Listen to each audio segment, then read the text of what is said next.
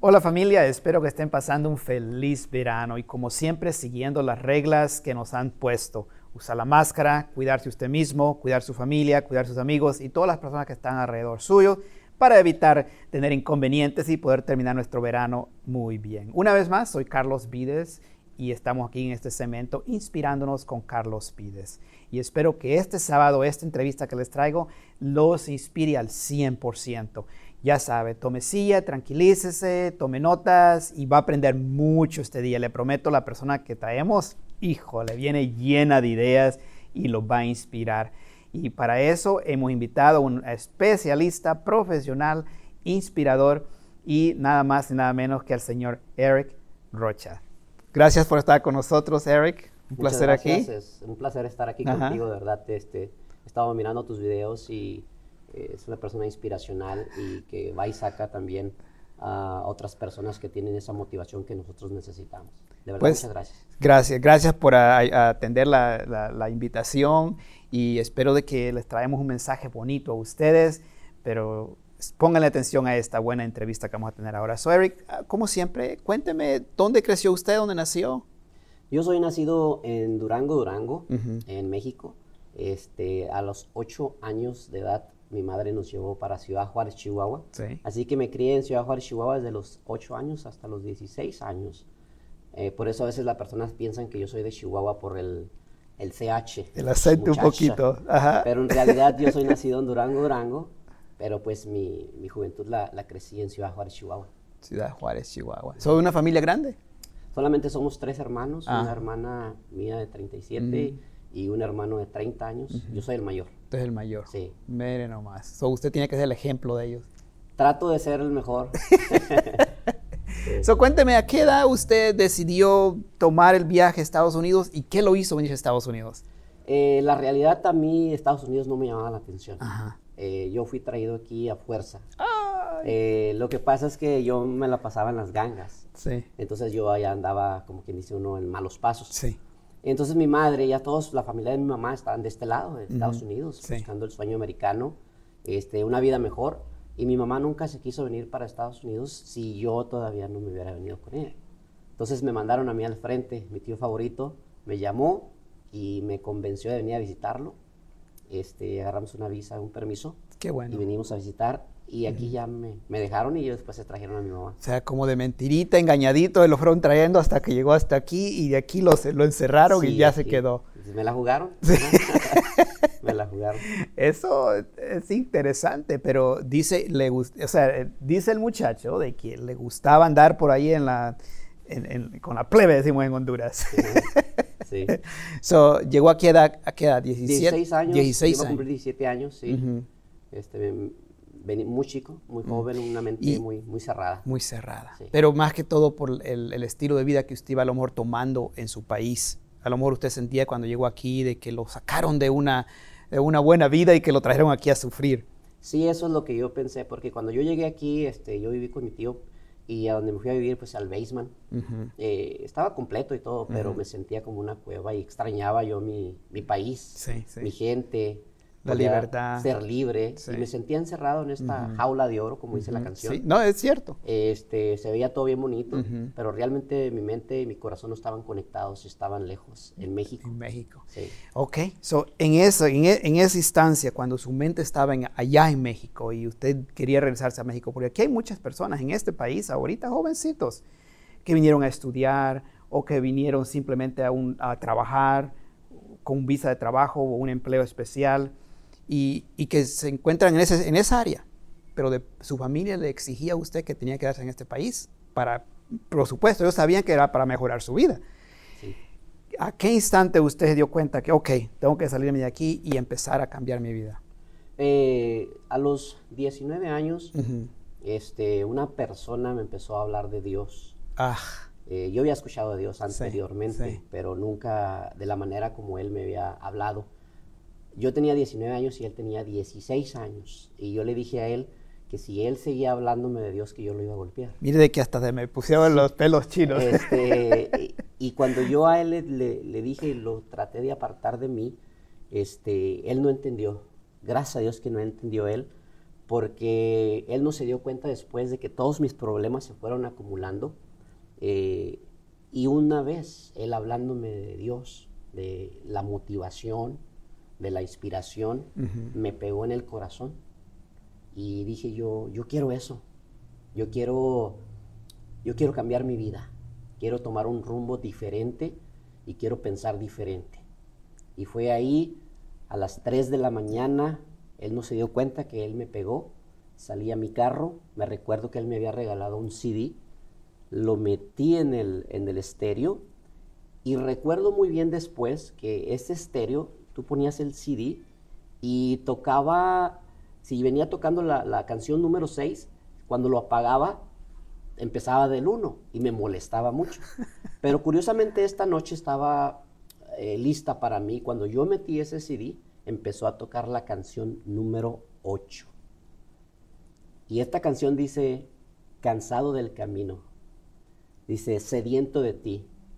Mi vida he destrozado y ahora llego a ti. Yo sé la canción. Y empecé a llorar.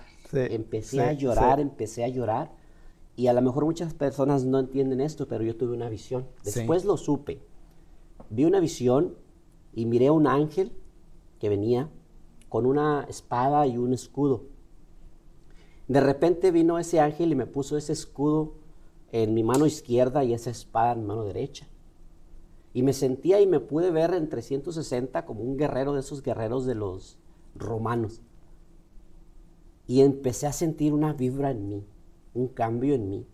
Pero también miré a una persona oscura, grande, alta, así alta. Y con la espada, levanté la espada y se la puse aquí en, la, barbilla. Y le dije, de hoy en adelante te voy a quitar a todas las personas que yo pueda para Dios. Y se desapareció eso. ¿Y ya quedó usted con la visión en la mente?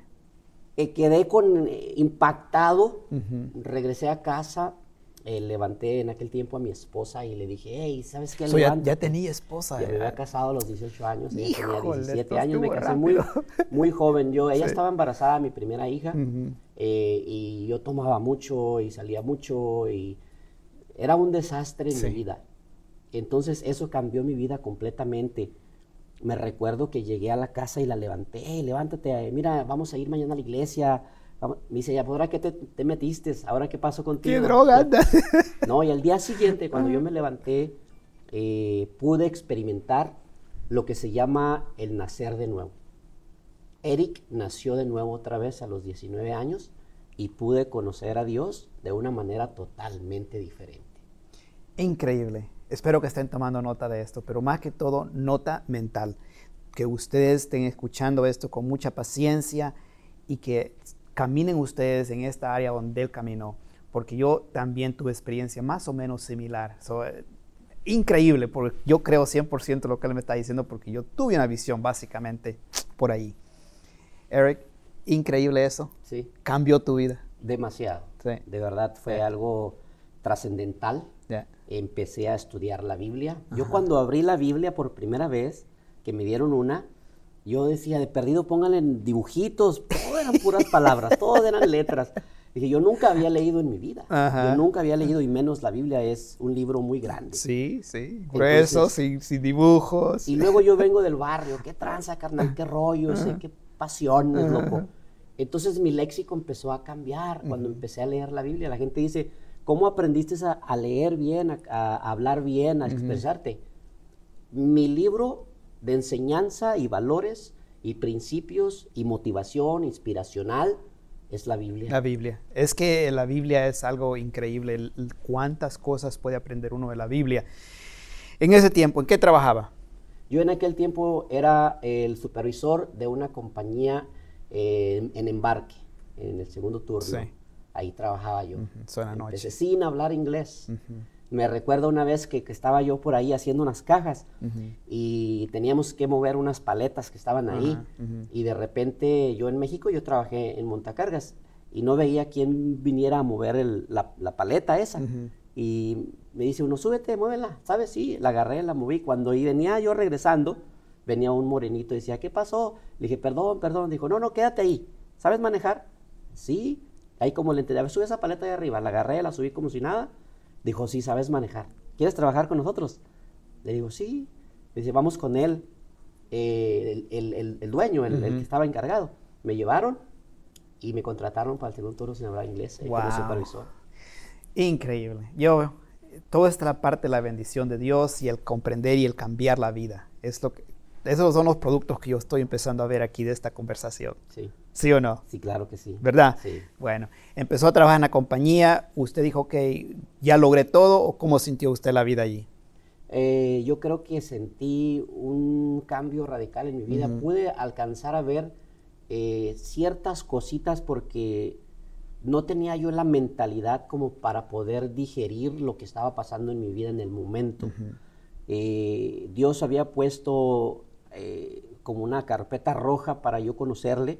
Había puesto mi vida como económica en otro nivel, con una familia y empezamos a crecer, pero realmente en ese momento yo no, tenía una idea de lo que estaba pasando en mi vida. Sí.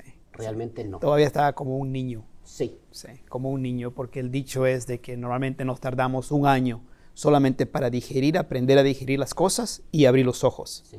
Y el segundo año es cuando ya empezamos a planear las cosas y a entender de qué se trata el plan que, tenemos en mano. Y el tercer año es cuando uno ya está táctico, que ya sabe exactamente para dónde va y cómo va a entregar y cómo va a salir y digerir todo bien. So, eso en esa área donde se estaba en ese tiempo. So, una vez más, en, pasó todo esto. ¿Cuáles eran sus visiones como joven a largo plazo? la visión cuando tenía 19, 20 años, ya casado, y casado jovencito, increíble. Ah, casado jovencito, con malos vicios, pero ahora su vida ha cambiado radicalmente, total, todo. ¿Cuáles eran sus visiones? Usted empezó a tener visiones a largo plazo. Sí, mi, visión en ese momento eh, no estaba muy extendida, porque como te repito, era muy difícil entender el, el, trascender a otro lugar. Pero sí me recuerdo que una persona me miró y me escuchó hablar y me dijo, Eric, tú tienes talento, ¿por qué no empiezas una iglesia? Y le dije yo, no, yo no voy a pensar una iglesia, que vamos, yo no, ni sé. Yo tenía tres meses yendo a la iglesia, con nosotros le decimos convertido. Sí. Y este, empecé yo a, a buscar y él me inscribió en un instituto bíblico. Empecé a estudiar y empecé a buscar a Dios. Y gracias a Dios este, pude obtener este, un título de ministro. Sí. Y, y una vez empezamos una iglesia en Lawrence, Kansas. Y éramos nada más como dos personas y empezó a crecer. En dos semanas éramos como 20 y así empezamos a crecer y de repente de donde yo vivo, en Topique, Kansas, empezaron a venir también para acá. Yo les decía, no, ustedes regresense para allá, que andan haciendo, manejando tanto, allá hay muchas iglesias. Y empezó a crecer. De repente empecé a abrir otra iglesia en Topique, Kansas. Y, y empecé mi pastorado, fui pastor también, este, no nada más de esas dos iglesias. Empezamos a abrir otras iglesias alrededor de Kansas. Al total, como cinco iglesias tuvimos. Bendición. Estuve yo, este, gracias a Dios, este, pastoreando, liderando a personas eh, de toda Latinoamérica y me fue grandioso. Pues claro, porque usted, usted el mensaje, el mensaje que usted andaba dando no era un mensaje que ustedes lo inventado, sino que se lo habían dado. Sí. Y hasta el día de ahora todavía anda viajando en ese mensaje. Y bueno, entonces formó las iglesias, hizo todo el proyecto, y, pero me imagino que también tenía otro trabajito por ahí. Sí, siempre después de este trabajo que tenía, me fui a otro trabajo mejor de la misma, este, en este trabajo era el manager general del embarque. Sí, Entonces, siempre en la, misma rama de embarque. En la misma rama, exactamente. ¿Y cuánto tiempo más o menos estuvo por ahí? En ese duré como siete años, duré ahí, hasta que finalmente dejé completamente mi trabajo y me dediqué al ministerio. Ministerio. Y pero ahora también, bueno, el ministerio yo sé que es un trabajo que no va a terminar nunca. No.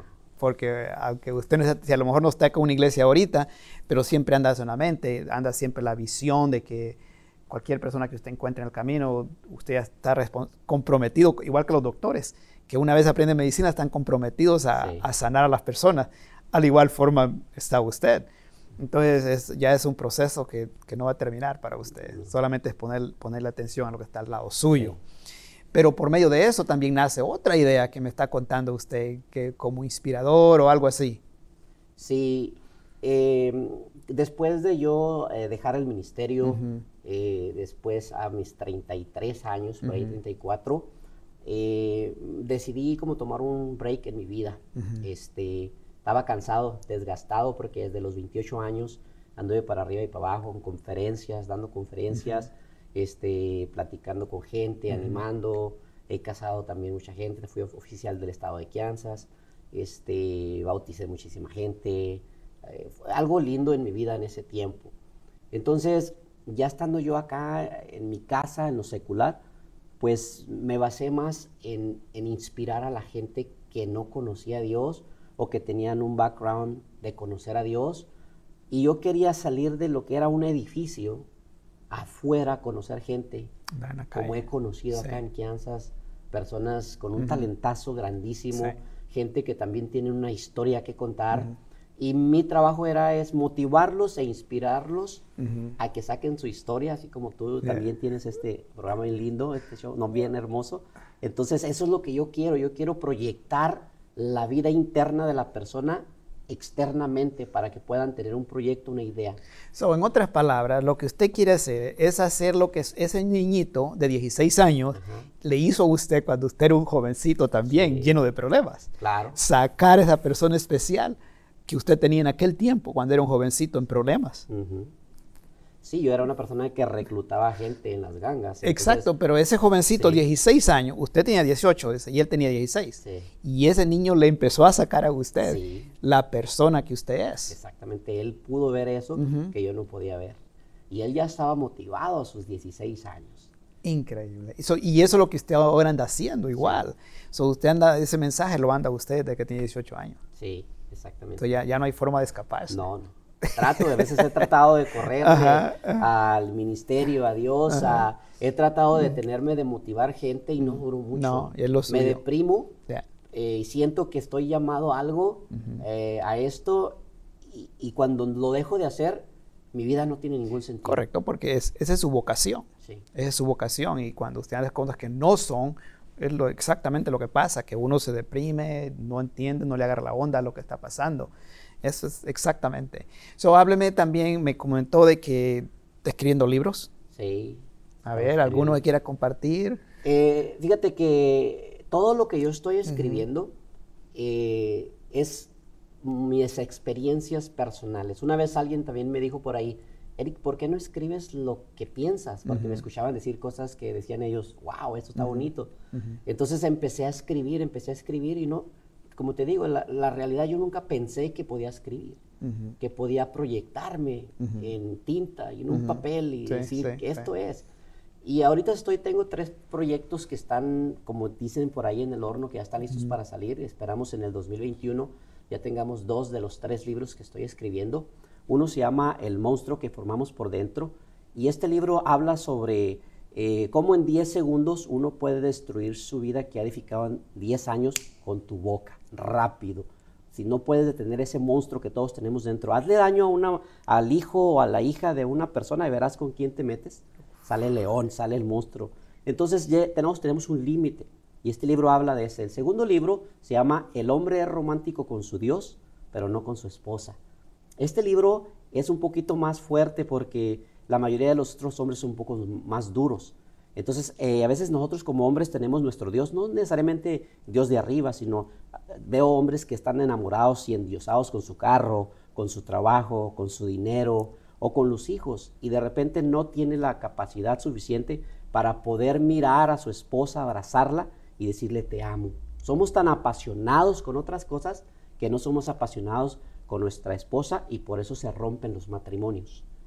Y el tercero más hermoso libro que ahorita estoy escribiendo se llama Lo que quisimos ser y no fuimos. Es una historia de amor, de desamor, de duda, de pelea, de lucha, de contrarrestar, de no. Es algo bien hermoso que estoy escribiendo porque lo estoy pasando en mi vida eh, de una persona que conocí y que me ama como fui, como soy y me está ayudando a ser una persona que tú estás viendo ahorita de lo que soy yo. Eh, es una historia bonita que se dio y después no se dio, pero no quiero dar el final completo. No, no, no, no. Pero no, es algo bien hermoso. Gracias, gracias por compartir lo, que, lo poco que compartió de esos libros y usted que escuche en casa, póngale mucha atención a esto porque estos libros van a salir a la calle pronto, 2021 dice. ¿okay? So ustedes los compran, los leen, los digieren y los ponen en acción.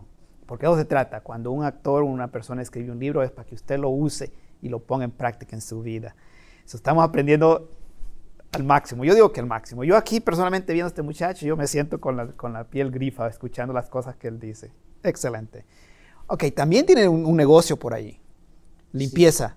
También es un negocio de limpieza industrial, limpiamos oficinas, este, clínicas y todo eso. También este ¿cuándo, ¿Cuándo duerme? Ah, es, paródicamente duermo dos horas aquí, tres horas allá, este, pero últimamente, gracias a Dios, he estado durmiendo bien Más en las noches y he estado teniendo un poco de balance. Conociendo personas así como ustedes, veo que también es necesario aprender uno a tener ese tiempo de relajamiento y de tomar el tiempo y el control de tu vida y de amarte a ti mismo. También tenemos que hacer eso. Muy importante, porque eso es lo que le da crecimiento a, su alma y le da la tranquilidad para usted manifestar lo que trae en sí. Y también nosotros le decimos en inglés, sharpen the saw. Eso le da oportunidad de que usted, si estamos en mi país, en Honduras, decimos afilar el machete. Ah, ¿Cómo le diría usted en México? Sí, no, igual. Afilar machete, ¿verdad? Sí, hay que... Para volver a salir y entrar fresquecitos y cortar bien y llevar todo bien hecho. Eso es lo que hace el descanso y, el, ponerse de vez en cuando tomar su tiempo para usted mismo y su familia también, porque es muy importante eso. Sí. ¿Algo otra cosa que usted nos quiera compartir? Porque ya estamos llegando al final. ¿Algún mensajito que le quiere dejar a la gente usted? Sí, claro, como no. Eh, algo tan hermoso y, lindo en la vida que yo te puedo dar un consejo a ti es que siempre hay una idea, hay un propósito en tu vida que Dios plantó. Y no importa qué tan lejos te quieras esconder tú de eso, quiero que sepas que Dios va a buscar la manera de traerte y de sacarte de ahí. Yo traté, la Biblia dice que aunque te escondieses debajo de la tierra y abajo del mar y abajo de las piedras, y aunque fueras al abismo, allá mismo se encontrará Dios y te sacará para limpiarte, para formarte, para transformarte y llevarte al ministerio, a la vocación que Él te llamó a hacer. Así es de que una cosa te digo, te aseguro que todo en esta vida es posible si tú lo puedes creer. Y te animo a que sigas adelante con tu vida, con tus propósitos, con tus proyectos. Y una de las cosas que yo te puedo recomendar es esto.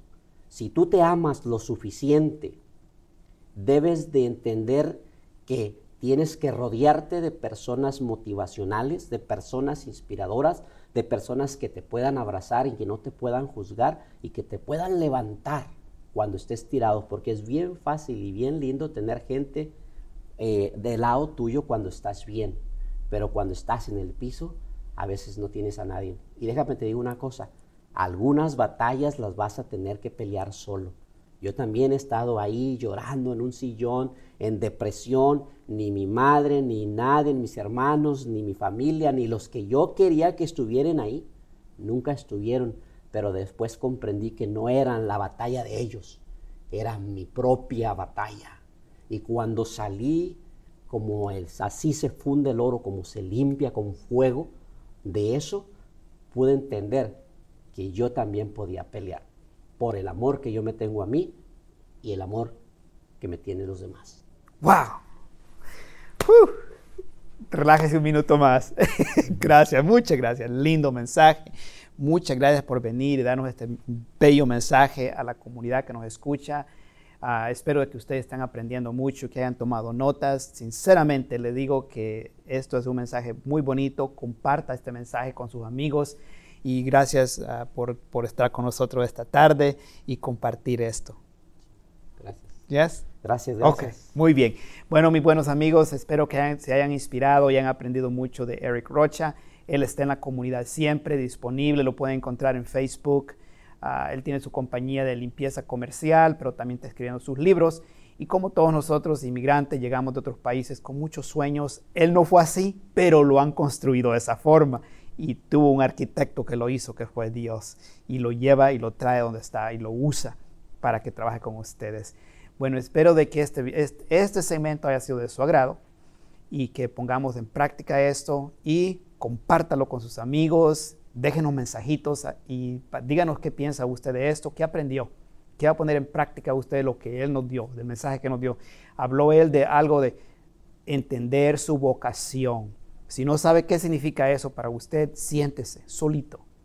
Agarre unos dos libros, agarre la Biblia, estúdiela, medite, ponga oración en mente y, entienda qué es vocación. Vocación es algo que usted siempre lo llama. Aunque usted se corra a la izquierda o a la derecha, siempre lo va a traer y va a decir, este es tu camino, papá. Para que usted se enfoque en esa vida que usted está diseñado ser. Cada uno de nosotros tenemos un don. Solamente tenemos que buscarlo, descubrirlo y ponerlo en acción para tener una vida bonita. Entonces ya saben, como siempre, les deseo un feliz verano. Sigan las reglas, pongan la máscara cuídese usted mismo, cuide su familia y todas las personas que están al contorno suyo. No desobedezca para que todos sobrevivamos y podamos tener un feliz año. Gracias a la Cámara de Comercio Hispana por darnos la oportunidad de estar aquí este día y usar la, oficina de ellos. Y gracias al grupo de producción Vende y Más. Cualquier video que usted necesite puede usar a la compañía Vende Más. Ellos están a su orden y se ajustan a su presupuesto. Soy Carlos Vides. Feliz semana.